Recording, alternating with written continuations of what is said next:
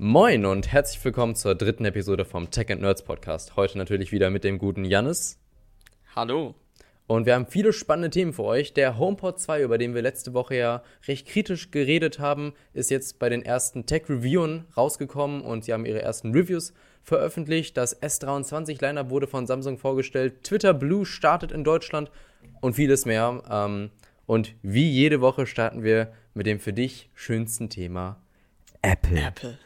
Was gibt's Besseres?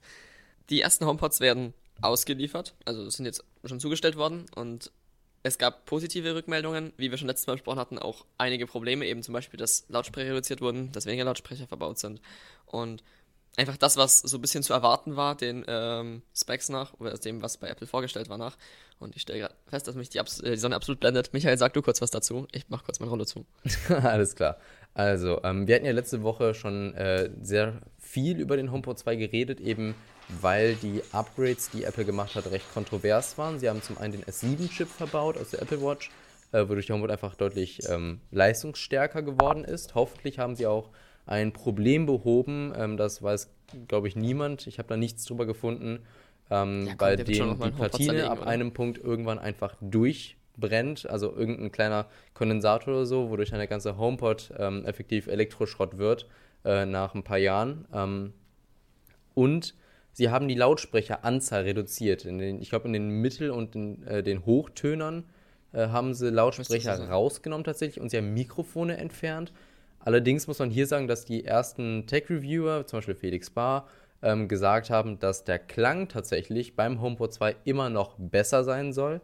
Ob das jetzt über ähm, hier Raumerkennung und andere Software-Features funktioniert, dass man das einfach besser anpasst bei Apple, ähm, oder ob wirklich ein, oder was anders gemacht wurde, quasi dass man mit weniger Lautsprechern einen besseren Klang erzielt, ähm, stelle ich mal in den Raum, wie das gemacht wurde, aber sie sollen wohl besser klingen, sie sollen räumlicher klingen. Das ist natürlich immer schön zu hören, dass, ähm, ja, für, für, Apple ist es natürlich eine Win-Win-Situation, weniger Geld für ähm, Bauteile, die sie da reinpacken müssen äh, und dabei noch einen besseren äh, Klang, dass sie den verkaufen können an die Kunden. Ähm, und das Display oben ist größer geworden, hatten wir letztes Mal gar nichts drüber geredet. Also das Display, wo dann quasi diese Animationen drauf abspielen, wenn man ähm, Hey, Apple Sprachassistent sagt ähm, dass es oben halt größer geworden ist, besser sehen zu können. Also insgesamt ähm, natürlich immer noch für 350 Euro ein sehr happiges Setup, aber scheinbar ähm, kein Fall. schlechteres. Äh, ich wollte jetzt gerade mal auf den Preis eingehen. Ich habe nämlich gerade nochmal nachgeschaut. Der letzte hatte 349 Euro gekostet, Startpreis. Und ich weiß nicht, ob der jetzt mehr gekostet hat oder nee, nicht. Nee, der ist gleich. Ich glaube 349 auch wieder oder 348. Wer wählt dann diesen Euro-Unterschied? Lost. Ja, 349 wieder. Ja, also Eigentlich mal eine interessante Frage in die Community. Habt ihr auf euren Apple-Produkten Apple Care Plus? Denn das ist sowas, was ich mich nach jedem Apple-Produktkauf frage. Mache ich das jetzt? Mache ich das jetzt nicht? Wie unkompliziert läuft das ab? Läuft es nicht unkompliziert ab? Und hat das wirklich so viel Mehrwert oder kommt es dann bei Display-Reparatur trotzdem wieder die Aussage, ja, äh, zahl mal bitte die 400 Euro für den Display-Schaden? Denn das okay. würde mich schon interessieren, ob sich das wirklich gerne was sagen. Ähm, bei Apple Care Plus. Es gab jetzt letztens Situationen, ich meine, du kennst es ja irgendwie äh, in der Schule, man kriegt auf eine Nachricht, ich komme zu spät, meine Flasche ist ausgelaufen. So, passiert jede Mal, Flaschen werden undicht. Ähm, kann, kann ja immer passieren. Das Ding ist, ähm, natürlich mit mehr Leuten, die ein iPad benutzen in der Schule als Beispiel oder andere äh, Tablets, ähm, da ist ja die Gefahr, dass wenn deine Flasche ausläuft, dass irgendwas ganz, ganz Mieses passiert, äh, recht hoch. Ich habe jetzt schon mehr als einen Fall gesehen ähm, von Schülern, die ähm, ja, ein iPad hatten, Flasche ausgelaufen und quasi, kennst, kennst du das, wenn Wasser so ins Display sich reinzieht und dann so wirklich ah, so, einen, so diesen ganz Bereich hast, der so leicht gräulicher ist oder dunkler und dann noch den Bereich, wo kein Wasser hinkam, wo du wirklich diese Linie siehst. Ja. Richtig unschön. Schon mehrmals gesehen jetzt in der Schule. Ähm, scheinbar wohl noch irgendwie davon gekommen, dass es äh, halbwegs in Ordnung war und die Elektronik zumindest noch funktioniert hatte. Aber ähm, jetzt gab es letztens den Fall, ich glaube, es war vor vier Tagen oder so, exakt dasselbe, Nachricht im Chat, ich komme zu spät, meine Flasche ist ausgelaufen und die Person hat das große iPad Pro. Und es ist zerstört. Apple Care am nächsten Tag das neue da, richtig? Nee, eben nicht. Also zum Glück, es war wohl nicht oh. die Flasche im Rucksack, sondern es war irgendeine andere Flasche im Auto oder so und dann muss man, oder eine Flasche zu Hause muss man halt wegwischen deswegen kam man dann zu spät. Aber der Punkt ist halt, ähm, wir sitzen so vor unserem ähm, Physikraum und äh, ich denke mir so, hm, ist jetzt das iPad so komplett kaputt? So war es das jetzt? Und hat die Person Apple Care Plus? Denn äh, wenn nicht, ist wahrscheinlich das Display oder gefühlt alles zu tauschen teurer als ein neues iPad zu kaufen. Ähm, und, und, da habe ich mir auch gefragt, so, in solchen Fällen ist Apple Care Plus quasi notwendig, um irgendwie finanziell noch ähm, glimpflich davon zu kommen, nett ausgedrückt, bei der Reparatur. Und mit mehr Leuten, die auch iPads in der Schule nutzen, wird, glaube ich, auch Apple Care Plus dann äh, höhere Verkäufe ausschlagen bei iPads. Aus meiner Sicht, weil wenn, ich glaube, je jünger Menschen sind, desto fahrlässiger sind sie noch mit ihren Dingen, die sie gekauft haben oder die Eltern für ja. einen gekauft haben. Ähm, deswegen hab, habt ihr auf irgendeinem Gerät Apple Car Plus denn? Egal, was das wir hier in unserem. Haushalt an Apple-Geräten gekauft haben, wir haben nicht einmal eine Versicherung gekauft. Richtig, Ging bislang auch gut. Also ich habe auch weder mein iPhone noch mein MacBook noch mein iPad versichert. iPad ganz einfach deshalb, weil es die ersten zwei Jahre nicht ich für die Schule verwendet hatte, sondern es anders, äh, anders verwendet wurde. Und man kann es ja nur nach, ich glaube, 90 Tagen nach Kauf äh, buchen. Von daher war das da gar nicht möglich, aber ich hätte es, glaube ich, auf dem iPad tatsächlich gemacht. Weil es ist halt mein Daily Driver in der Schule und wenn das kaputt wäre, hätte ich halt echt ein Problem. Ähm, naja, gut. GoodNotes läuft auch auf dem MacBook, das wäre, glaube ich, meine Alternative, dass ich mich dann mit MacBook in Unterricht setze und dann trotzdem mal auf Papier mitschreibe, aber halt um, die, um in die alten Sachen reinzuschauen, das MacBook da habe. Oder ich tippe halt dann an den Tagen auf dem MacBook mit. Das wäre auch eine Option. Aber das ist übrigens ein echt schöner Vorteil an GoodNotes, denn das läuft einfach unfassbar gut. Mehr oder weniger flüssig auch auf dem MacBook. Ja, wäre bei uns tatsächlich nicht erlaubt. Bei uns ist euch vorgeschrieben, dass wir handschriftliche Notizen digital machen müssen. Ja, gut. Aber hey, bevor du äh, da sitzt und dann gar nichts mitschreibst, würde jeder ja, Lehrer doch eher sagen. Und vor allem, gibt es bei euch eigentlich offizielle Schri äh, Vorschriften bezüglich iPad-Nutzung in der Schule? Ja. Also bei uns ist das so ein Ding, äh, es war eigentlich verboten. Und wir sind eine sehr, sehr, sehr, sehr, sehr kleine Schule. Und literally war ich dann derjenige, das klingt absolut egoistisch, aber ich war derjenige, der wirklich als erstes mit einem iPad in die Schule gekommen ist, an den sich dann bestimmt 20 Leute aus anderen Jahrgangsstufen angeschlossen haben. Das ist echt, echt, echt irre gewesen, weil übers Homeschooling haben halt viele sich ein iPad zugelegt mhm. äh, während Corona und hatten das aber nicht mitgebracht und ich war einfach so dreist und bin wirklich ich habe keine einzige Person gefragt, ob ich es darf. Ich bin einfach mit dem Ding in die Schule gekommen und habe gesagt, yo, ich habe jetzt die letzten acht, ich habe jetzt die letzten fünf, sechs Monate auf einem iPad geschrieben. Soll ich jetzt alles ausdrucken, auf Papier klatschen oder nicht? Und ja, dann hieß es halt, ja, nimm's halt mal mit und wir schauen, wie es ist. Und das hat sich danach, ich glaube, vier oder fünf Wochen so extrem durchgesetzt, dass wir jetzt in unserer Klasse sage und schreibe vier Personen haben, die auch an einem iPad schreiben. Voll viel, ich weiß. Wow. Nee, wir haben aus dem Parallelkurs noch zwei Personen mit einem iPad. Nee, drei. Also insgesamt sind wir jetzt, glaube ich, sieben oder acht Leute in unserer Stufe mit 40 Menschen, die an einem iPad arbeiten. Äh, aber aus den niedrigeren Klassen, also aus der 11. sind es, glaube ich, nochmal fünf oder sechs oder so. Ähm, und aus der darunter, ich glaube, insgesamt nochmal zehn oder so. Also es hat sich angefangen durchzusetzen. Das Problem ist, dass wir halt in unserer Schule keine wirkliche Regelung haben. Vor Corona, da hieß es, du darfst kein iPad mitbringen, weil sonst bräuchtest du eine Bescheinigung, dass du Handprobleme hast. Solche Argumente gab es da, dass keiner am iPad schreibt. Ja, und das sage ich gerade aus einem echten Fall, wo es wirklich hieß, einer wollte mit einem iPad schreiben, dann hieß es, entweder du hast einen Attest vom Arzt oder du darfst nicht. Und dann hat diese Person sogar echt überlegt, sich ein ärztliches Attest geben zu lassen, dass sie irgendwelche Probleme mit ihrer Hand hat, weshalb sie ein iPad braucht. Aber mit einem ärztlichen Attest, oh mein Gott. Ja, das ist so deutsch. Das ist halt wirklich. der Status so in Deutschland. Und das finde ich halt einfach traurig. Und jetzt kommen halt, also wir haben bis jetzt zum Glück noch keine Regelungen, von wegen, man darf sein iPad nicht aufstellen oder sowas. Einzelne Lehrer sagen halt, ja, äh, leg's bitte hin, dass ich sehe, was du machst. Den anderen geht so am Arsch vorbei, dass man es halt einfach echt äh, im Prinzip machen kann, was man will. Ähm, aber so im Sinne von, du musst jetzt handschriftlich mitschreiben oder im Sinne von, äh, eure iPads werden gesperrt während dem Unterricht über Apple Classroom oder so. So weit sind wir zum Glück noch nicht. Außer halt mit den Managed iPads von der Schule. Da gibt es so iPad-Koffer, die sind dann halt über, wie heißt das? eTango oder, nee. Also auf jeden Fall von unserem Schulmanagementsystem können dann die Lehrer vorne auf dem äh, Rechner in jedem Klassenzimmer in so eine Konsole gehen und können wirklich jeden einzelnen Schüler aufs, äh, auf den iPads der Schule sperren freischalten das Krasse ist auch, wir bekommen jetzt Schul-WLAN, aber das muss tatsächlich von jeder Lehrkraft vor der Unterrichtsstunde freigeschaltet werden. Das Boah. heißt, wenn die Lehrkraft sagt, wir machen jetzt Kahoot im Unterricht, dann geht die an ihren PC vorne, äh, wählt die Klasse aus und sagt, freischalten für 45 Minuten und dann hast du halt WLAN-Zugang. Danach ist dann halt wieder gesperrt. Aber die Zwölften okay. sollen vielleicht jetzt äh, perma freigeschaltet werden, wobei es mich halt eh nicht mehr tangiert, wenn ich weg bin. Okay, interessant. Also ähm, bei uns war der Prozess zu iPads deutlich, deutlich langwieriger. Also das sehr früh Menschen, die iPads hatten, aber da war es quasi auch ein Lehrkraft fragen, ob es okay ist. Ja, nein. Und es gab halt ein, zwei Leute, die haben gesagt, nein, möchten wir nicht, finden wir nicht in Ordnung so. Das ist nicht mit der Schulordnung vereinbar etc. pp. Und das finden wir einfach nicht gut. Äh, es gab auch Leute, die haben gesagt, äh, Arbeitsblätter dürft ihr nicht abfotografieren aufgrund von ähm, Datenschutz Urheberrecht und so. Das heißt, also, da, da dann gab es halt Fächer einzelne, wo Leute mit iPads ähm, nur dafür ein normales Heft dabei hatten, halt Ja, ein Mäppchen und einen Stift, äh, um halt darin in mitmachen zu können, äh, analog.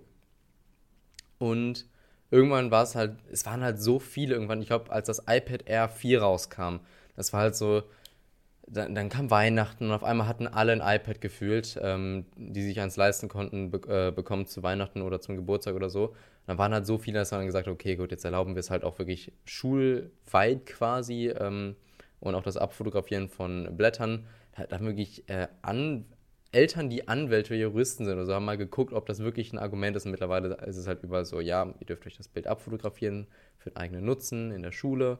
Ähm, und man guckt auch jetzt, dass man irgendwie die äh, Schulbücher alle auch, wenn man sie jetzt kauft, mit den digitalen Lizenzen kauft. Dass man auch an die Schüler, Oh, die digital unterwegs sind, die PDF-Dateien geben kann.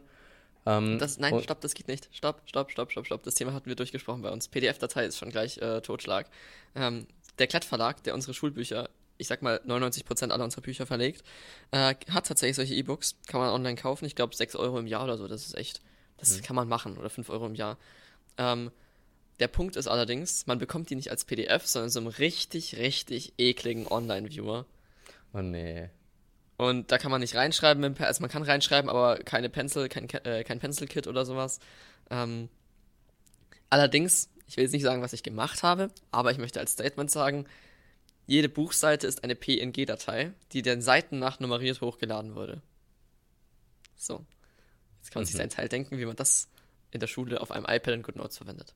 Ja. Also ich tue es nicht. Ich habe das von einem Freund gehört, der meint, der macht das so. Ähm, ich mache das natürlich nicht. Ich habe auch von einem Freund gehört, dass wohl irgendwo die Mathe-LK-Buch-PDF-Datei irgendwo rumfliegt mit 130 MB, ähm, die man sich einfach quasi ziehen kann. Ohne Online-Viewer als PDF-Datei. Ähm, Auch nee, eine und zum. Thema WLAN bei uns, wir haben keins. Also es gibt quasi ein Schul-WLAN, aber es ist nur für Lehrkräfte und damit halt ähm, Elektronik angesteuert werden kann in Klassenräumen. Äh, und äh, jetzt ähm, Mathe-LK war es so, bei mir, dass äh, unser Lehrer halt mit PDF-Dateien arbeitet quasi. Und dann macht er halt seinen Hotspot an, so ähm, einfach ein Passwort, was du schnell eingeben kannst, damit du halt quasi die PDF einmal, also in einem Online-Viewer wieder lädst. Und dann ähm, sollst du es nur rausgehen, weil die ist dann ja fertig geladen. Und einerseits sind entweder die Wände so oder die Decken so dick, dass du so schlechten Empfang hast, auch die Lehrkraft dann. Heißt also, wenn 20, 30 Menschen versuchen, über einen WLAN-Hotspot diese PDF zu laden, diesen Online-Viewer, ist das schon Krampf, denn er lädt halt dann so die erste Seite von 14. Das hatte ich jetzt wirklich, ich habe 30 Minuten über meinen Hotspot, über den Lehrer-Hotspot. Ich habe alles versucht. 30 Minuten sitze ich da mit dem Chromebook und es lädt nur die erste Seite. Und ich habe schon mit Aufgaben auf Seite 5 oder so angefangen. Und du kommst nicht runter, du kannst nicht runterscrollen, bis er alle Seiten geladen hat. Und das in irgendeinem Online-Viewer, der so furchtbar war, weil, weil du zoomst rein auf dem Handy und dann verschwinden aber die Buttons, weil die Mitte raus äh, reingezoomt werden quasi, die ganze UI manchmal und äh, dann kannst du nicht mehr rauszoomen. Es ist, es ist so schlimm, dann musst du die Seite neu laden, dann bist du im besten Fall im, ähm, im Limbo, wie ich es war und kannst die Seiten nicht mehr ansehen. Äh, also, Oh, ja. Das ist nervig. Ganz schwierig. Ja. Da könnt ihr glücklich sein, wenn ihr Zugang bekommt. Äh, aber wir haben halt auch die Möglichkeit bei uns, dass es auch Schul-iPads gibt. Und ähm, Die sind dann auch im WLAN. genau, die sind dann auch im WLAN eingebunden. Äh, ist auch praktisch so. Und äh, das ist, ich will da jetzt gar nichts gegen sagen. Also es funktioniert alles super. Ähm, außer im Physiktrakt gefühlt, äh, da hast du so gar kein Internet. Also wirklich gar nicht. Das ist bei Ja, heißt uns also, im Es gab bei uns schon den Fall, dass man gesagt hat, okay, wir wollen heute eine Simulation bei Live wie Physik machen. Kennt wahrscheinlich jeder, der Physik äh, Ja, in der Oberstufe hatte. Und dann mussten wir den Raum wechseln, weil das Um- WLAN so schlecht war. Boah, das ist doch. Mann, was ist denn das? Habt ihr Ja, Apple TVs man in machen? Klassenraum Passiert oder halt. nicht? Ähm, äh, aber ich weiß noch, wie, ähm, das habe hab ich von Leuten aus der Schule gehört. Grüße an dich, Philipp. Ähm, da haben sie wohl in Physik in der achten oder so, oder in der neunten, ähm, das Thema Atombombe gehabt. Ist also, Ja. anstatt Wieso lache ich dazu die eigentlich? Aufga- Ja. Die Aufgabe war halt, erklären Sie den Aufbau und die Funktionsweise einer Atombombe. Und dann haben die halt auch dieses Schul-iPad bekommen und haben eingegeben, wie baut man eine Atombombe. Und ähm, dann haben irgendwie haben bestimmt so Personen, die dafür zuständig sind, halt für ähm, iPad ausgeben und so, halt mal irgendwann die Suchverläufe durchgeguckt und sehen so, wie baut man eine Atombombe und haben sich beschwert, warum Schüler die äh, iPads ausnutzen für irgendwelche Dinge, die nichts mit Unterricht zu tun haben, die sollen gefälligst arbeiten, etc. pp. Und dann war es so eins. Und dann die Lehrkraft so äh, und die Schüler so, aber wir sollten das nachgucken. Aber dann haben wir halt gesagt, ja, okay, sorry, so, ähm, wenn das jetzt ein Missverständnis war. Ich meine, wenn ich jetzt irgendwie iPads durchgucken soll, dann finde ich da, wie baut man eine Atombombe mit einem Unterricht so Würde ich mich aber von der 8. wundern. Klasse. Ich würde dasselbe denken. Aber es war trotzdem wohl so ein lustiger Vorfall, bei dem wir dann so, ey, was soll das? Und dann so, oh, sorry, my bad. Ja, das kenne ich auch. Ähm, ich hatte gerade noch irgendeinen Gedanken dazu gehabt. Ähm, ach ja, genau. Äh, wir haben bei uns in Bayern äh, Mebis, also an alle aus Bayern. Ja, wir lieben Mebis, natürlich über alles.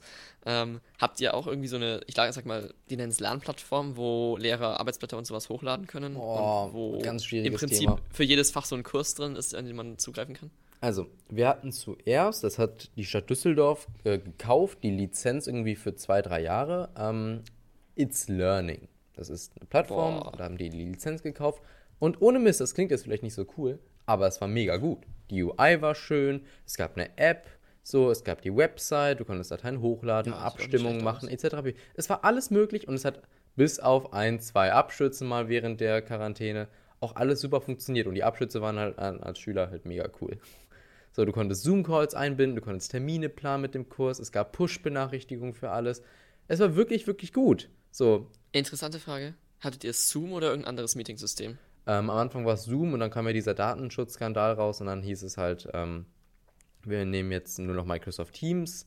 Das hat dann auch recht gut funktioniert. Ähm, und manche haben dann noch so diese, wie ist es, Gisco oder so benutzt. Ähm, ich ich habe jetzt den Namen Äh, davon Jitsi. vergessen. Jitsi, Hm? Jitsi oder Big Blue Button? Also Äh. Jitsi, ähm, genau, das haben manche Lehrkräfte dann auch noch benutzt, wenn die Microsoft Teams nicht nutzen wollten oder den Zugang dazu nicht bekommen haben. Äh, aber der Punkt war, dann ist die Lizenz ausgelaufen. Jetzt haben wir Lugineo LMS.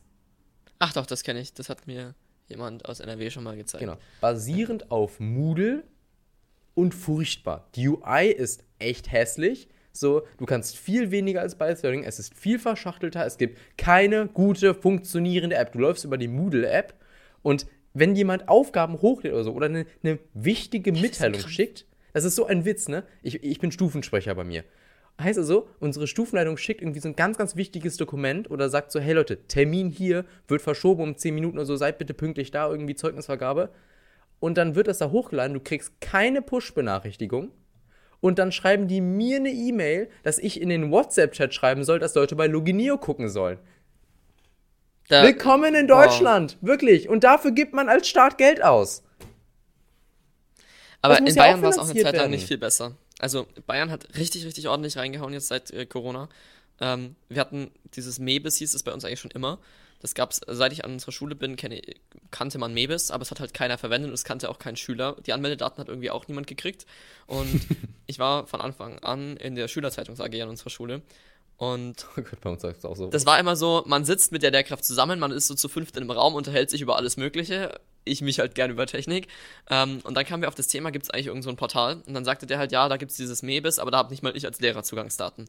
Dann hat sich das irgendwie so seinen Weg gefunden, dass er sich Zugangsdaten beantragt hat bei unserem Schuladministrator und hat uns als Schülerzeitung Mebis mal eingerichtet, dass wir auch in dem Kurs irgendwie editieren können, einfach mal ausprobieren können, was macht Mebis eigentlich. Und es hat dann halt trotzdem keiner genutzt, weil es war tot langsam. Also sich einzuloggen hat schon mal so ein, der Vorgang einloggen, das war insgesamt schon so ein Ding von so einer Minute oder zwei, ja ähm, weil oft es halt einfach ne? extremst langsam war. Mebis war bei euch Ähm, auch am Anfang echt instabil, ne? Man hat immer wieder so Berichte gelesen. instabil, man hat immer Wartungsarbeiten andauernd Ja. irgendwas gehabt.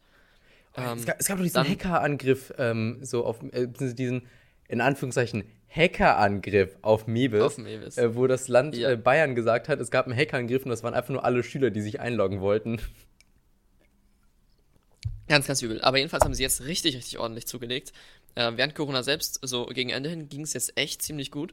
Und jetzt haben die das Ding komplett überarbeitet, kom äh, komplett general überholt, aufs neueste, Mebis, äh, aufs neueste Moodle geupdatet, einen komplett eigenen Anmeldedienst dazu entwickelt. Das Ding nennt sich jetzt Bayern Cloud Schule.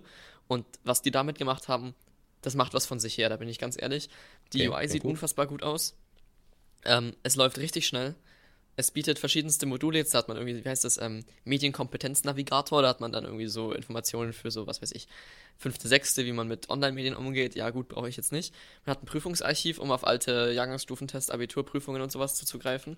Ähm, und dann hat er eben diesen zentralen Anmeldedienst, der auch in Vides integriert ist. Das wird jetzt bald ein tolles Thema werden, auch bei euch in NRW sogar, ausnahmsweise. Ähm, mhm. Das heißt, wenn man sich jetzt bei irgendeinem Bildungsdienst, sagen wir jetzt mal Beispiel Simple Club anmelden würde, kennen wir alle, ähm, muss man sich ja dort ein separates Konto erstellen. Vides ist jetzt ein Dienst, der von der FWU, falls dir das was sagt, entwickelt wurde dass man sozusagen so Single Sign-On wie mit Google anmelden oder so, dann mhm. mit Vides anmelden hat und dann eben sein Schulportal auswählen kann und sich dort mit seinen Anmeldedaten einfach Single Sign-On anmelden kann. Und das finde ich langsam ganz cool, weil wenn das jetzt in Betrieb geht, das würde einem halt schon Logins nehmen.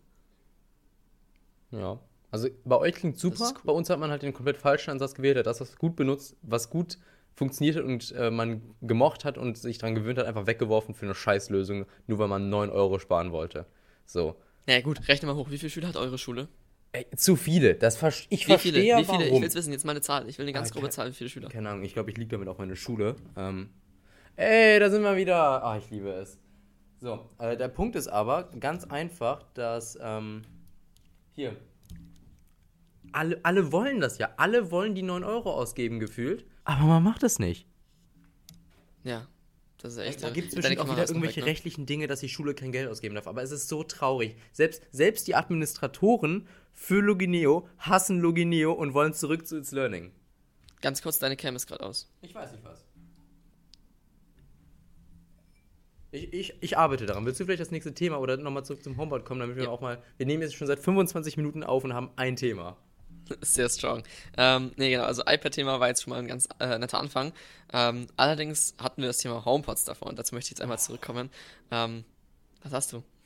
Rage wegen. Ich mach mal noch kleine Kamera. Rage Loginea. Keinen Bock. Ähm, was haben wir jetzt hier? 26 ähm, Rage-Kamera. Ähm, nee, wir ein bisschen Timestamps nehmen. Komm, red du über das nächste Thema. Gut, fahren wir einfach mal fort mit dem Thema HomePod. Ähm, beziehungsweise, ich bin ganz ehrlich, ich wüsste jetzt nicht, was wir noch groß über die HomePods sagen können, denn ich will damit im Prinzip einfach nur die Worte von den Reviewern aus dem Mund nehmen. Da bin ich ganz ehrlich, schaut euch gerne die äh, Review-Videos an. Vielleicht irgendwann auch mal ein Review von uns, aber wahrscheinlich nicht innerhalb der nächsten zwölf Monate. Ähm, deswegen springe ich jetzt, Michael, ich erlaube mir das jetzt, ja, äh, einfach mal zum nächsten Thema, nämlich dem Samsung S23 Lineup vor, wo ich als Apple-User wenig dazu sagen kann und brauchte ich halt einfach literally wieder. Ähm, machen wir es andersrum. Wir springen zu Twitter Blue. Okay, ähm, und dann ähm, kommen wir gleich zu Samsung. Genau, dann ziehe ich Samsung einmal über das darauf folgende Thema. dann erklär mal, was Twitter Blue ist. Ich weiß nicht, wie viele von unseren Hörern, Zuschauern Twitter-User sind. Genau, also ich selber würde mich mal als Semi-Twitter-User bezeichnen. Ich habe die App immer irgendwie auf meinem Handy, kriege irgendwie andauernd Push-Nachrichten von Leuten, denen ich weder folge, noch von denen ich irgendwas hören will. Teilweise auch abartig perverse Tweets, wo ich mich frage, warum kriege ich sowas und was denkt sich jemand, der jetzt mein iPhone auf einmal in die Hand nimmt, der irgendwelche Tweets liest, die ich nicht mal abonniert habe, die ich nicht sehen will, aber trotzdem angezeigt kriege. Ähm, aber gleichzeitig irgendwelche Tweets, wo Söder postet, dass er als Bratwurst ist. also, ähm, ihr müsst euch das, wer jetzt kein Twitter-Nutzer ist, so vorstellen wie, ich sag mal, Presseportal mit viel Crap und Menschen, die alle ihren Senf dazugeben. So würde ich es mal bezeichnen. Mhm. Oder wie es die Deutsche Bahn nennen würde, ähm, Reisesupport-Service. Also Twitter ist ein sehr, sehr vielseitig nutzbares, äh, eine sehr, sehr vielseitig nutzbare Plattform. Im Prinzip wie Facebook, bloß öffentlich. Vielleicht sogar ein bisschen wie TikTok, bloß in Textnachrichtenform. Und oh, das ist ein guter Vergleich, ja. Das ist eigentlich echt ein guter Vergleich. Ähm, und der Punkt ist, wie auf allen anderen Plattformen gibt's auch auf, gab es auch auf Twitter einen blauen Haken. Wie wir alle wissen, stellt er für uns Auto, äh, Authentiz Authentizität dar. Ähm, also, ich fühle mich wertgeschätzt, wenn mir auf Instagram eine Person mit blauem Haken folgt, sagen wir es so. Nein, äh, nicht ganz Aber so. prominent, dass man weiß quasi, dass es der echte Richtig. Account und kein Bot oder so oder kein Faker, der jetzt irgendwie mit Fake-Gewinnspielen versucht, Daten zu äh, kriegen oder irgendwelche Leute abzuziehen. Richtig. Also im Endeffekt, es soll Authentizität darstellen, es soll Wirklichkeit äh, oder so Bestätigung zeigen, dass diese Person diese Person ist, als die sie sich herausgibt. Ähm, das kriegt man über Managements oder was auch immer wenn man halt die Größe, die, die gewisse Importanz hat. Und so ist es auch auf Twitter bisher gewesen. Jetzt kommt Elon Musk, wir lieben ihn alle, und er kauft Twitter und sagt, ja, ähm, nee, jeder soll einen blauen Haken haben können, gegen Geld. Heißt, man kann jetzt hergehen, kann gegen Geld einen blauen Haken kaufen. Da gibt es verschiedenste Preismodelle. Ich meine gelesen zu haben, bis 100 Dollar im Jahr oder 100 Euro. Nee, wir Ja, sind jetzt in ich Europa. meine 100 Euro im Jahr waren es, ja. Oder 8 Dollar pro Das- Monat. Das, das höchste, es gibt verschiedene Pakete, das höchste Paket liegt bei 100 Euro im Jahr. Und damit lassen wir im Prinzip den Wert von einem blauen Haken verschwinden, führen dafür einen goldenen Haken ein, ähm, drucken ein bisschen Geld mit blauen Haken und haben halt immer noch die Authentizität, die dann aber irgendwie kurz mal weg war. Ähm, dann gab es so einen Fall, ich glaube, irgendeine Versicherung in äh, Amerika hatte einen Post. Nee, genau, eine Versicherung in Amerika, ich weiß nicht mal, wie sie hieß, ich hatte es mal in meinem äh, Schulreferat gehabt. Ähm, jedenfalls, die ähm, haben natürlich nicht getweetet, dass es Insulin gratis gibt. Ähm, allerdings hat dann halt einfach ein Fake-Account sich Twitter Blue gekauft. Oh genannt und Dann halt einen Post rausgeschickt von wegen, es gibt jetzt Insulin gratis. Daraufhin ist der Aktienwert dieser Aktie so extrem gesunken, ähm, dass damit glaube ich, boah, das war, ich hatte es in meiner Präsentation stehen, da müsste ich gerade nachgucken, der Wert, das war erschreckend viel, wie einfach irgend so ein Idiot, der sich Twitter Blue kauft, die, das Vertrauen der Menschen in diesen blauen Haken ausnutzt und dann halt irgendwas postet von wegen Insulin is free in All America oder so, äh, all, all, over America oder sowas. Das Bitte. war schon, boah, da dachte ich mir auch nur, why? Ja, Ähm. es ist ja wirklich, es ist so ein Witz halt, ähm, wie quasi dieses System komplett über den Haufen geworfen wird, um einen weiteren Haken zu machen. Aber ich glaube, dieses System wird jetzt wieder auch überdacht. Ne? Es soll jetzt nicht noch eine zweite Authentifizierung kommen, sondern sie suchen jetzt eine andere Lösung. Wenn man klar sagen muss, die beste Lösung ist die alte Lösung, und zwar der blaue Haken. Ähm, und dann sollen sie irgendwas anderes irgendwie, so wie bei Discord, so du kannst ja, oder bei Twitch so irgendwie, so ein Emote, so hey, ich bin Twitter Blue User, so ich habe jetzt ein paar Features vielleicht mehr, meine Nachrichten werden oben angepinnt in Kommentaren. Ähm, oder halt einfach so, ich zahle 8 Dollar, das ist jetzt mein Symbol dafür. Das soll man ja machen wie bei Twitch-Subs, aber äh, das, dieses System von diese Person ist vertrauenswürdig umzustellen auf ich bin vielleicht sehr wahrscheinlich ein Scammer, ja, unschöne Entscheidung. Ja, nee, genau, hab's gerade gefunden. Äh, Eli Lilly and Co. Versicherung war das oder sowas? Doch, Hm. ja. Ja, die Arme. Ähm, und die haben. Genau, da wurde ein Post gepostet mit dem Wortlaut: We are excited to announce Insulin is free now. Ja, und dieser Tweet hat dann 11.000 Likes innerhalb von wenigen Stunden gekriegt. Boah, 1500 das ist viel, das ist viel. Und ja, das ist halt nicht cool, wenn sowas passiert. Und Mhm. das ist das, wozu jetzt äh, Twitter Blue geführt hat. Und jetzt zu unserer Neuerung. Twitter Blue ist jetzt in Deutsch, oder soll jetzt in Deutsch, äh, in Europa erhältlich sein, also auch in Deutschland, also auch in der Währung Euro. Und ja, ist mich bewegt es jetzt nicht. Ich werde mir jetzt nicht Twitter Blue holen. Ähm, mit meinem acht, mit meinen 8 Tweet-Followern brauche ich nicht, bin ich ganz ehrlich. Ähm, und wird mir jetzt auch sicherlich nicht den Tweet eines blauen Haken, äh, den, äh, den Fame eines blauen Hakens verleihen. Glaube ich, zumindest. Mhm. Ähm, nee, de facto ähm, blauer Haken in Deutschland jetzt auch verfügbar. Gegen Geld. Also nicht wirklich blauer Haken, sondern fühl dich cool Haken.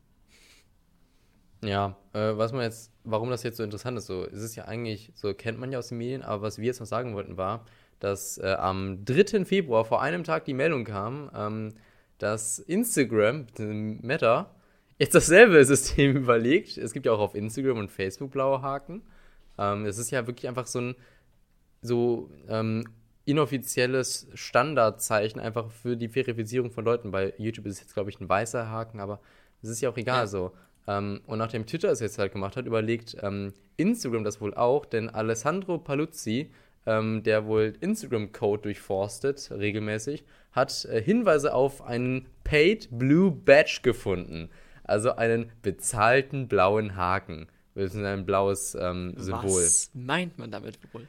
Ja, aber was könnte das nur sein? Vielleicht genau dasselbe, was Twitter auch gemacht hat, weil sie jetzt hoffen, dass sie damit Geld machen können. Weil es ist ja, äh, man muss ja Elon Musk so sagen, Twitter ist ein Anbieter, bei dem du nichts anderes machst, als Fotos, Videos und Nachrichten, die irgendwie bis 200 Zeichen gehen, zu posten und, da, und dann Diskurs herauszufinden. Das war es, grob gesagt schon. Und dafür brauchst du, um das zu programmieren und am Laufen zu halten, nicht eine abertausende Armada von äh, irgendwelchen Informatikern. Das kriegst du auch mit weniger hin. Heißt es so, Ja. so einfach in die Abteilung zu gehen, zu sagen, du, du, du, du machst nichts außer rumsitzen und deine Arbeit könnte die Person, die von uns zigtausend Dollar bekommt, auch einfach mal machen, wenn sie sich bemühen würde. Das ist ja, das so- sollen sie machen. So. Das, es ist immer noch ein Unternehmen, was auf Gewinn orientiert ist.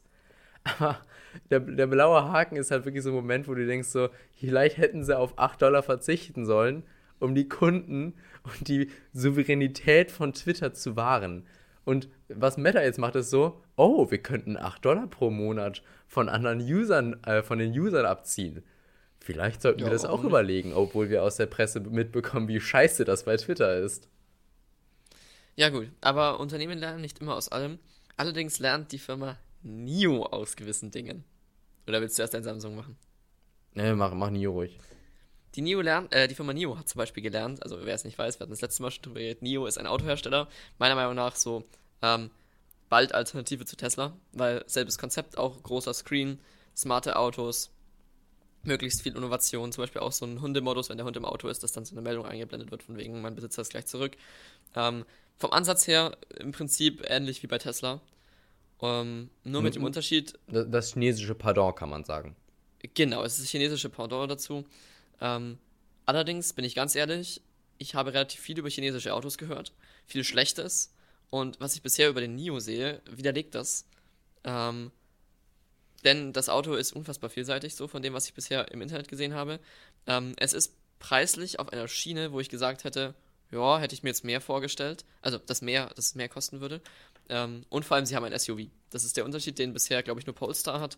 Und ja, sonst jetzt nicht wirklich so ein Unternehmen, dass ich jetzt mal sage, äh, ein Tesla Pendant ist. Also, ich kenne kein Tesla Pendant außer NIO, das wirklich einen äh, SUV hat, den man auch wirklich als SUV bezeichnen kann, der auch die nötige, ich sag mal, Power hat. Und dann vor allem in diesem Preisbereich liegt. Also, der komplette E-NIO kostet ohne Akku, ich glaube, 76.000 ähm, wo man für einen Tesla in entsprechender Konfiguration deutlich mehr hinlegen kann und dann halt kein SUV hat. Ähm, wo jetzt? Oh. Also, welches redest du? Das Model 3 oder was? NIO. Ich habe die Modelzahlen einfach viel zu wenig im Kopf. Boah, da bin ich so. 3 ist der kleine. Äh, 3 ist das kleinste Fahrzeug, das am günstigsten ist. Y ist ein Model 3, nur etwas höher als Kompakt-SUV. S ist eine Limousine und X ist ein SUV, was halt riesig ist. Weil ich glaube, der X war der Große SUV. Große, ganz große, das, Lux, das Luxus-SUV. Genau, das war der ganz große Luxus-SUV und der kostet, warte. Der, das ist das 100.000 Euro Auto äh, genau, mit dem Model das ist der S. Aber das Model äh, Y ist ja quasi das ähm, Standard-Kompakt-SUV, was ja auch mega viel Platz hat. Also vielleicht solltest du den Vergleich eher vom ENIAC zum Model Y ziehen, weil das nämlich das Konkurrenzauto ist und nicht zum Model X, denn das ist ein Luxusauto. Stimmt. Okay. Und also. das Model Y Standard Range 44.890 Euro Start. Minus nochmal quasi die Förderung, die du haben kannst äh, vom Start. Da ist ja nur die ähm, Firmenförderung äh, schon runtergezogen. Oder äh, mit maximaler Reichweite, wenn du jetzt ein bisschen höher preisig gehst, 55.000 Euro. Okay. Wobei der jetzt vom Bild her, bin ich ganz ehrlich, deutlich kleiner aussieht als der ähm, Model als der, groß. Als der Neo. Model 3 ist groß, versprochen. Und äh, das Ding ist ja bei, besonders bei Tesla. Model Y? Model, Model, Model, Y ist groß. Das ist kein kleines Auto, das sage ich dir. Das sieht vielleicht auf Bildern kleiner aus, als es ist, aber es ist kein kleines Auto. Im Leben nicht. Und bei Tesla, selbst wenn es etwas kleiner ist, durch die Optimierung, die sie haben, du hast so viel Platz. Allein der Frunk und im Heck, im Model Y nochmal besonders, dadurch, dass es höher ist, du hast so unfassbar viel Stauraum. Das ist wirklich das kleinste Problem. Kleinstes, haha. Okay, interessant. Ich muss doch irgendwann mal Tesla-Probe fahren. Also äh, Probe gefahren werden oder einfach warten, bis ich endlich mal meinen Führerschein habe. ähm, ja, erstmal mit Schule so, zurück zu NIO. Genau, zurück zu NIO. Ähm, bisher wurden alle NIOs, als sie nach Deutschland kamen, das war jetzt im Dezember der Fall, nur im Subscription-Modell angeboten. Das heißt, man zahlte für einen NIO, ich hatte die Zahl irgendwo mal im Kopf, ich glaube so roundabout ein Tausender im Monat, ähm, hat den dann im Abo-Modell, bekommt dazu ich glaube, zwei Akkutau äh, Akkutauschs im Monat in so einer Akku-Replacement ähm, äh, Station, Neo Charging Station, ähm, kostenlos, abzüglich halt der, ähm, der KW-Stunden, die quasi geladen werden auf den Akku. Ähm, das heißt, man fährt vor so eine Station, das habt ihr vielleicht auf TikTok schon mal gesehen, das Auto rollt dann in diese Station rein, von unten fährt ein Motor ran, schraubt den alten Akku raus, schiebt den zur Seite, holt einen neuen voll aufgeladen und steckt ihn ran. Heißt, du hast im Prinzip in fünf Minuten einen neuen Akku das ist cool, aber du brauchst halt erstens mal die Stationen in Deutschland, die sowas unterstützen. Und du brauchst das Abo und es kostet halt trotzdem Geld. Ähm, klar, man muss den Akku nicht kaufen. Der ist dann quasi in diesem Abo-Modell mit drin. Das Problem ist, Das Abo-Modell ist nicht günstig. Ähm, und ich sehe noch nicht so wirklich krass den Vorteil in diesem Abo-Modell. Klar, außer halt den, dass du halt monatlich zahlst. Ähm, und ich finde verhältnismäßig die Kosten für dieses Abo-Modell hoch im Vergleich zu einer Leasingrate. Ähm, das hat mich auch ein bisschen geschockt. Ansonsten, ne, es gab bisher nur diese Subscription und deswegen, weil ich gerade sagte, NIO hat gelernt, genauso wie andere Firmen, ähm, dass man ein NIO in Deutschland vielleicht auch kaufen wollen würde. Denn es gab extremst, extremst, extremst viele Kommentare auf Instagram, ähm, die zum Beispiel anmerkten, Leute, wir wollen uns dieses Auto nicht nur mieten in einem monatlichen Abo-Modell, sondern wir wollen es auch wirklich kaufen, sodass es quasi unseres ist. Und das ist halt so ein typisch deutsches Ding.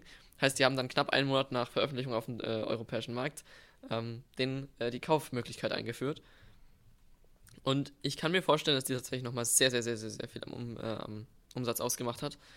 Und so sehe ich jetzt zum Beispiel, es gab eine Pressemitteilung, die habe ich glaube ich auch hier verlinkt, Michael, falls du die gesehen hast. Nee, du hast auf nur neo.com gemacht. Okay, interessant. Ich hatte nicht eigentlich noch eine Pressemitteilung gehabt, die es gab, genau, hier, Newsroom. Ich muss bloß mal über die Kamera hinweg gucken. Genau, dass im Januar 8500 Fahrzeuge ausgeliefert wurden. Ich finde diese Zahl einfach nur undefinierbar, da bin ich jetzt ganz ehrlich. Denn fünf, äh, 8500 Fahrzeuge in Deutschland oder europaweit oder mhm. insgesamt oder welche ja. Zahl ist damit gemeint? Das Aber, triggert mich ein bisschen. Ähm, was du in den Titel geschrieben hattest, Probefahrten sind jetzt wohl möglich. Genau, und bisher konnte man eben nur den EL, nee, den ET, äh, den ET7 Probe fahren, also die Limousine von denen. Ähm, Flaggschiff-Limousine, wie sie es hier bezeichnen. Und ich glaube, den ET5 konnte man schon vorher Probe fahren. Das war dann die Mittelklasse-Limousine. Der EL7, also der ähm, hier bezeichnet smart elektrische ähm, SUV, der auch meines Erachtens nach echt gut aussieht, den kann man eben erst jetzt seit, ich glaube, eineinhalb Wochen oder so Probe fahren an allen NIO-Standorten. Dabei sei gesagt, ich finde das Kennzeichen ganz interessant. Ähm, es gibt die Stadt in Bayern, die heißt Nürnberg und hat das Kennzeichen N und dann halt hinten dran IO und deswegen sitzt auch die äh, Zentrale Deutschland in Nürnberg. Das wollte ja, ich das, das ist cool. haben. Das, das ist, ist echt cool. cool. das könnte so ein Apple-Move sein. Das ist genau so ein Ding. Heißt, alle Kennzeichen auf den Probefahrzeugen ist halt immer NIO. Ja, okay, das ist interessant. Ähm, ja. Und Willst du Probe fahren oder quasi, also ich verstehe, wir haben ja jetzt in den letzten zwei Episoden schon öfters gehört, dass du Neo-Fan bist quasi und das Konzept geil findest quasi von denen ähm, und die Autos quasi, ähm, aber ähm, planst du jetzt Probe zu fahren? Also, am liebsten wäre es mir, ich mache jetzt nicht mal meinen Führerschein und kann dann Probe fahren. Ähm, ja, kann sein, dass du mit deinen Eltern irgendwie mal Probe fährst. Richtig. Und wir sind öfter in der Umgebung um München herum unterwegs ähm, auf der Durchreise. Und in München und in Nürnberg gibt es halt eben Probefahrtstandorte. Von daher wird es vielleicht hier in ein paar Episoden, das wird aber noch ein Stück dauern, weil es erstmal mit Abi ansteht, bei dir ja auch, Michael, ähm, eine Probefahrt geben. Und dann könnte ich ja auch mal drüber reden. Das ja. wäre so mein Ziel. Also folgt dem Podcast, Deswegen. wenn ihr das und vieles mehr nicht verpassen wollt. Ähm, was wir verpasst haben vorhin, weil ich außerdem falsch sortiert hatte, war, dass wir noch eine weitere Apple News haben. Ähm, denn ich meine, es war Ming Chi Kuo, ja, hat äh, ein Apple-Leaker hat äh, nochmal bestätigt oder nochmal vorausgesagt, dass 2024 ähm, drei neue Apple-Gadgets kommen werden. Und zwar die neuen AirPod Max 2. Und ich bin wirklich ja. überrascht, wie viele AirPods Max du mittlerweile in Düsseldorf siehst. Das hätte ich am Anfang nicht extrem. erwartet. Auch bei uns in diesem Kaff, das ist irre. Also ich wohne halt schon ein bisschen, also es ist kein Dorf, aber es ist schon ein bisschen Kaff, sage ich mal dazu. Ähm, man sieht insane A, insane, also verhältnismäßig viele Teslas, weil wir gerade beim Thema Auto waren. Hätte ich nie erwartet, weil der nächste Tesla-Store ist halt irgendwie gefühlte 100 Kilometer, 200, 300 Kilometer weit weg von hier. Na gut, das ähm, ist ja ähm, egal. Ja, aber ne, hätte ich jetzt nicht das erwartet. Das ist kein One-Move, wo du wöchentlich in die Reparatur musst. Ja, ähm, dazu sage ich jetzt nichts. Das Thema hatten wir letztes Mal schon, glaube ich, ausgemerzt. Mhm. Ähm, genau wo war ich? Ach, genau, äh, AirPods Max. relativ viele AirPods Max äh, in unserer Region, habe ich zumindest schon gesehen. Das fand ich sehr interessant. Genau, um deine Aufzählung gleich mal weiterzuführen, gibt es auch wahrscheinlich einen neuen HomePod Mini. Also an alle Fans des HomePod Minis, mich eingeschlossen. Wir können uns auf etwas freuen. Ich bin gespannt.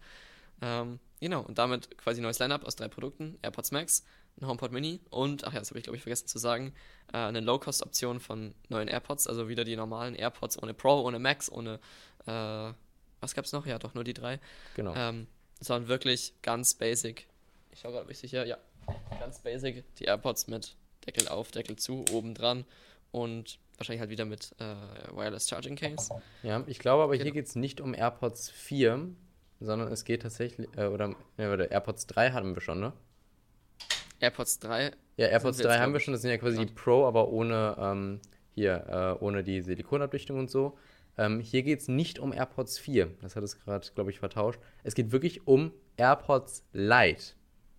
Ah, so ein Ding ist das. Also wir haben dann AirPods Lite, AirPods und AirPods Pro und AirPods Max. Also AirPods Max dann als Over hier. Und bei den In-Ears soll quasi ein neuer AirPods Lite rauskommen. Und der wird, das ist ja wieder so ein typischer Apple-Move, wie, wie sie es bei der Krone gemacht haben bei den äh, AirPods Max. Sie haben wahrscheinlich irgendwo noch so ein Lager voll mit alten AirPods und sagen jetzt einfach, okay, wenn wir das nächstes Jahr rausbringen und ein Feature mehr oder so reinmachen, dann verkaufen wir die als AirPods Lite, die haben dann wieder ältere Technik, aber das alte Design, wie beim iPhone SE, mit neuen Features.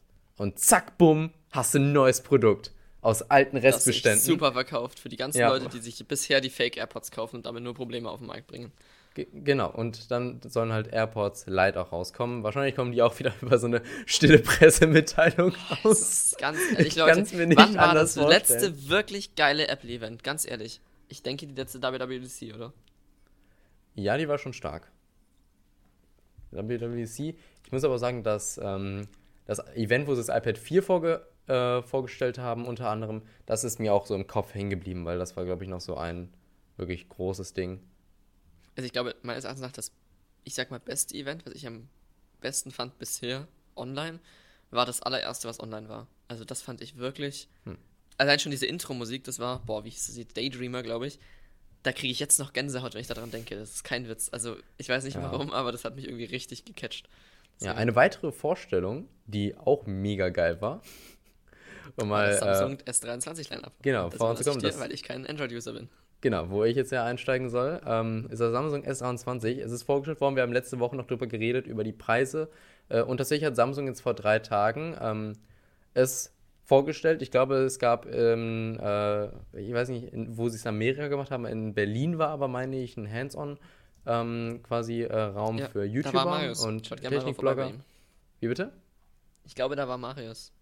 Äh, Marius Fuchs. Gerne mal auf TikTok vorbeischauen bei ihm.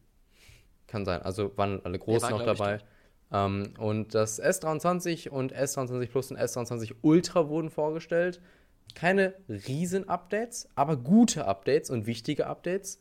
Ähm, denn sie haben zum einen endlich, das muss man wirklich sagen, es, es war so traurig, warum sie es nicht vorher gemacht haben, die Exynos-Chips rausgeworfen. Also ihr müsst euch vorstellen, vorher war es so, bei einem Samsung-Handy, du hattest in den USA und ich meine auch im asiatischen Raum den Qualcomm Snapdragon-Prozessor.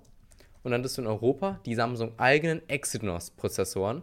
Und die waren vielleicht für die günstiger in der Produktion, aber sie waren langsamer, sie waren äh, weniger effizient, dadurch war die Akkulaufzeit schlechter, du hattest weniger Performance, Mik Mikro-Ruckler, die du in den USA nicht hattest. Und es war einfach ätzend, dass du in Europa ein schlechteres Produkt bekommst und jetzt sagen sie einfach Alles konsequent, es gibt jetzt nur noch den äh, Qualcomm Snapdragon 8 Gen 2, meine ich, ähm, Und dann sind Probleme behoben. Äh, genau, und damit ist das Problem weg. Und dadurch, dass die Akkus im S23 und S23 Plus auch 200 mAh größer wurden, ist die Akkulaufzeit besser. Ähm, man hat eine bessere Bildverarbeitung durch die bessere Leistung. Äh, und es ist sogar eine ähm, Galaxy Only oder so ähm, Version vom Prozessor, wo der ähm, Ultra ähm, Performance Core so etwas übertaktet wird. Heißt es so, dass es nochmal ein potenteres Smartphone, als man es in jedem anderen Handy mit demselben Prozessor bekommt. Äh, beim Ultra, glaube ich, mit irgendwie 12 GB RAM äh, und UFS 4.0 Speicher, wenn man die ab der zweitgrößten Speichervariante, wenn ich mich jetzt richtig entsinne. Also auch das Ding drin. wird rennen. Ähm, es gibt wieder Full HD Plus Displays mit OLED, wie man es kennt. Äh, beim Ultramodell haben sie jetzt die Seiten etwas weniger curved gemacht. Das kann jetzt zum einen daran liegen, dass man sagt, okay, wir wollen es halt stabiler machen. Wir wissen, dass eine Curve nicht so perfekt ist. Ich hatte letztens noch ein sehr interessantes Gespräch. Grüße gehen raus an Michael ähm, zum Thema Curve, ja, nein, äh, weil er überlegt, das Pixel 7 Pro zu holen. Ähm, Curve, ja, kann man mögen oder nicht. Im Endeffekt, ähm, ich bin Fan von flachen Displays, geht, glaube ich, sehr, sehr vielen so. Und Samsung hat jetzt halt die Curve etwas subtiler gemacht. Sie sagen, dann kann der S-Pen, der wieder mit dabei ist, quasi mehr Fläche äh, schreiben. ist eine sinnvolle Neuerung und vorne und hinten gibt es jetzt Gorilla Glass Victus 2, was nochmal widerstandsfähiger sein soll als das äh, Gorilla Glass Victus. Also ähm, da sehr gute Neuerung und beim Ultramodell haben sie auch einen neuen Sensor verbaut, einen 200 Megapixel Kamerasensor, ähm, der auch mit Pixel Binning dann irgendwie 16 Pixel zusammenfassen kann, was ein neuer Höchstwert ist, um quasi ein helleres, aber dafür etwas unschärferes Bild zu erzeugen. Die Videostabilisierung wurde deutlich verbessert beim Ultramodell. Ähm, also ähm, sehr coole Neuerungen, ähm, sehr coole Smartphones sind teurer geworden auch, aber ähm, wer überlegt, sich einen Samsung Galaxy zu holen, der wird, glaube ich, nie glücklicher sein mit einem Gerät und auch auf lange Zeit als mit dem S23-Lineup, denn sie geben auch fünf Jahre Sicherheitsupdates versprochen und vier Android-Updates und das ist mehr, als ich bei einem Google Pixel bekomme und Google macht Android. Also ähm, finde find ich solides Upgrade, gutes Upgrade, ähm, kann man sehr zufrieden mit sein und der Preis wird wahrscheinlich, wie man es bei Samsung kennt, auch bald fallen. Also Hut ab. Ich habe vor der Aufnahme vergessen, alles auf die zu stellen. Auf gut, was? Das ist in der Aufnahme drin. Das Telefon hat gerade geklingelt. Das müssten wir bitte einmal. Ach, alles gut. Ja, egal. So, ähm, ich schalte mich auf die Indie. Ja, sch schreibst du einen Timecode dafür? Jo. Okay. Ähm, sollen wir das letzte Thema noch machen oder sollen wir es auf nächste Woche verschieben? Wir haben ja noch eine Viertelstunde, zehn Minuten haben wir noch. Komm, dann fangen wir noch kurz an. Ähm, genau, und so wie vieles bei Android neu ist, kam es auch bei Android, äh, vieles bei Android neu ist, kam es Neues bei WhatsApp heraus. Ähm, viele von euch nutzen bestimmt WhatsApp Web. Also ich zumindest nutze das eigentlich täglich auf meinem Notebook. Ähm, und tatsächlich auf dem iPad, und das ist eine ganz schöne Lösung, auf einem iPad WhatsApp zu nutzen, ohne die native App, die es ja leider nicht gibt. Und deswegen nutze ich relativ viel WhatsApp Desktop. Du wahrscheinlich auch, Michael. Und du hast vorhin erwähnt, dass du einige Probleme hast. Erzähl erstmal davon ein bisschen was, bevor wir dann zu den Neuerungen kommen, zu dem, was gut ist, zu mhm. dem, was dir leider nichts bringt, weil ja, es nur auf Windows ähm, und Mac zu Geld Also kommt. es gibt ja WhatsApp auf dem Handy als App. Es gibt auch eine Beta-Version, dass man mittlerweile WhatsApp-Geräte quasi wie am Computer bei WhatsApp Web halt über, den, äh, über die Browser-Version nutzen kann, ohne dass das Handy am Internet angeschlossen ist. Und ähm, es gibt auch eine Desktop-App unter Windows zum Beispiel, dass man quasi eine WhatsApp-native App hat, ähm, bei der man dann auch quasi mit, dem, äh, mit Tastatur und so und äh, äh, Enter drücken direkt abschickt. Und es gibt beim Chromebook zumindest keine App.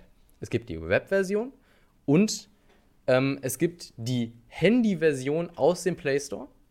Und der Punkt ist halt, es verhält sich wie WhatsApp Web aber es ist in der, Benutzung im Vergleich zu meinem PC eine absolute Katastrophe. Denn es ist nicht auf einen Laptop optimiert. Und zwar in keinem einzigen Fall. Wenn ich eine Nachricht tippe und ich will die abschicken, kann ich nicht, kann ich Enter drücken aktivieren, quasi, dass ich mit Enter abschicke, aber dann kann ich kein Enter mehr einfügen. Auch Shift Enter, was normalerweise die Kombination ist dafür, funktioniert nicht. Selbst, also es, es geht nicht. Heißt also, ich habe Enter zum Abschicken deaktiviert. Und wenn ich jetzt eine Nachricht schreibe und die abschicken will, muss ich zweimal Tab drücken, aber auch nur zweimal. Denn wenn ich es dreimal mache, dann muss ich quasi mit der Maus arbeiten und habe keine Chance, da jetzt irgendwie eine Million Mal auf Tab zu drücken, bis ich wieder an dem Punkt bin, um den äh, Senden-Knopf zu drücken. Heißt also, ich tippe zweimal Tab und drücke dann Enter, um die Nachricht abzuschicken, weil ich damit dann quasi einen Klick auf das Senden-Icon äh, symbolisiere. Boah ist doch dumm. Es ist in der Benutzung ähm. nicht angenehm. Es funktioniert, aber ich würde mir einfach wünschen, dass das irgendwann durch ein Update gefixt wird. Und jetzt ist wohl auf Mac eine Version rausgekommen, die hoffentlich diese Probleme nicht hat. Genau, nämlich eine native, bitte mehr oder weniger native Mac Catalyst App. Für die, die jetzt nichts mit Apple Development zu tun haben, Apple stellt verschiedene Kits äh, bereit für Entwickler. Also quasi, ich sag mal, ein Set aus Tools, die man verwenden kann, um äh, Apps zu entwickeln. Zum Beispiel Swift UI, damit man die Designoberflächen in der App so machen kann, wie halt die meisten iPhone-Apps aussehen, also wie die Einstellungen aussehen, wie zum Beispiel äh, WhatsApp aussieht auf dem iPhone. Und das ist das UI-Kit, was Apple verwendet. Dafür gibt es halt verschiedene Frameworks, um das zu entwickeln. Relativ viel technischer Kram. Allerdings gibt es eine Framework, die nennt sich Mac Catalyst.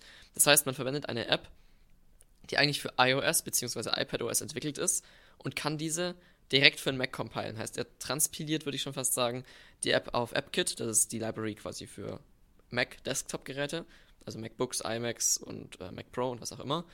Und dort kann man diese iPad-App einfach ausführen, also wirklich nicht emuliert, sondern wirklich als native App, die auch den Look and Feel einer iOS-App hat und sich halt teilweise auch einfach so verhält. Also zum Beispiel diese Sheets, diese Overlays, die reinkommen, werden dann halt nicht mit einem Touch in die Seite dismissed, sondern man muss die halt runterschieben, so ein Stück. Aber das wurde sehr, sehr, sehr gekonnt umgangen mit äh, Buttons, die da hinzugefügt wurden, um das zu vereinfachen. Und im Endeffekt ist es eigentlich eine richtig, richtig gute Mac-App, die nativ ist, so wie die Windows-native App, die es inzwischen ja auch gibt. Ähm, und auch von der Struktur her, man sieht das sehr, sehr, sehr, sehr, sehr gut, exakt aufgebaut ist wie die iPhone-App. Also auch der Einstellungstab sieht genauso aus wie auf dem iPhone, nur mit ein paar weniger Punkten. Und das zeigt ein was, das wird uns bestimmt alle sehr freuen. Es ist verbindlich eine iPad-App in Arbeit, denn Mac Catalyst kriegt man bloß raus, wenn man dafür auch eine iPad-App hat, die quasi die Funktion bereitstellt, denn die App sieht auch genauso aus wie eine iPad-App, aber halt eben auf dem Mac ausgeführt. Und das zeigt uns schlussendlich, eine iPad-App wird es geben, ganz sicher geben, würde ich zumindest behaupten.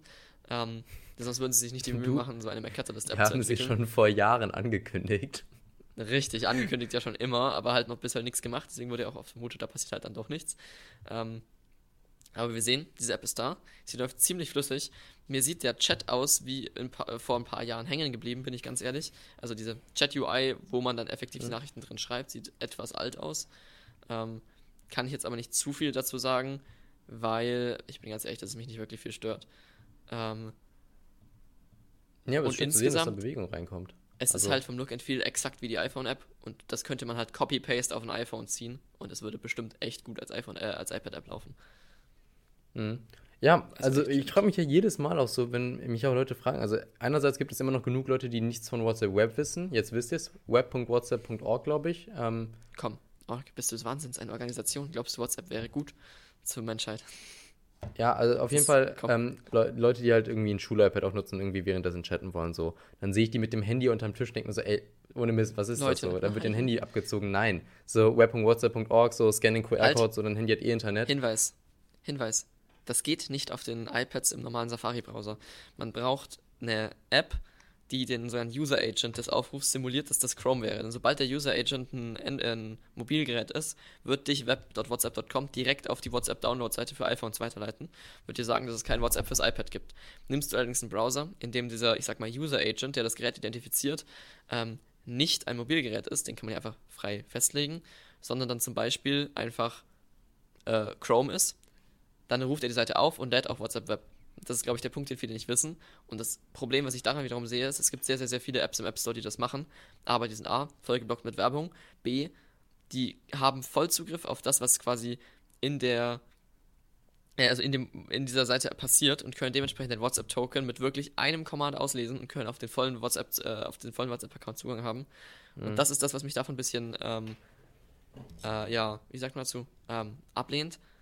Deswegen, ja gut, ich habe da einfach eine Webview in eine App gepackt und mir die auf mein iPad gezogen.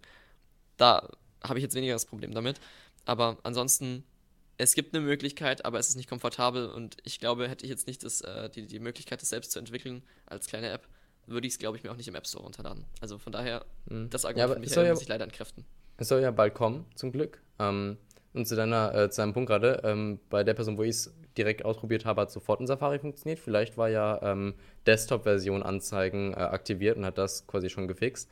Ähm, aber der das Punkt ist halt, es soll jetzt halt dann die iPad-App kommen, hoffentlich frühestmöglich, äh, denn man wartet, wie gesagt, auf Jahre, schon seit Jahren darauf. Ähm, worauf ihr nicht Jahre warten müsst, zum Glück, ist die nächste Podcast-Episode, denn die kommt jeden die kommt Montag morgens raus. Ähm, gegen, ich glaube, 6.30 Uhr war es letztes Mal. Wir gucken aktuell 6.30 Uhr oder 7 Uhr. 7 Uhr sollte es überall verfügbar sein. Ähm, deswegen lasst gerne einen Kommentar zu dieser Folge da. Was meint ihr zu den blauen Haken bei Twitter und Instagram? Was meint ihr zu NIO als Autohersteller, zum neuen Apple Lineup in 2024, zu den AirPods Lite? Zu den neuen Samsung-Geräten äh, oder auch zu iPads in der Schule. Nutzt ihr selber eins oder habt ihr irgendwas Interessantes mitbekommen? Schreibt es in die Kommentare unter der Videoversion, wenn ihr die Audioversion gerade hört. Ihr habt in der Podcast-Beschreibung von dieser Episode den Link direkt zur aktuellen Videoversion. Lasst gerne eine Bewertung da auf eurer Podcast-Plattform, äh, Spotify, Apple Podcasts oder wo auch immer das geht. Äh, gerne fünf Sterne, das würde uns sehr freuen. Ähm, und dann sehen wir uns hoffentlich nächste Woche in der nächsten Episode. Genau. Das freut uns auch. Bis dahin, macht's gut, bis bald und ciao. Ciao.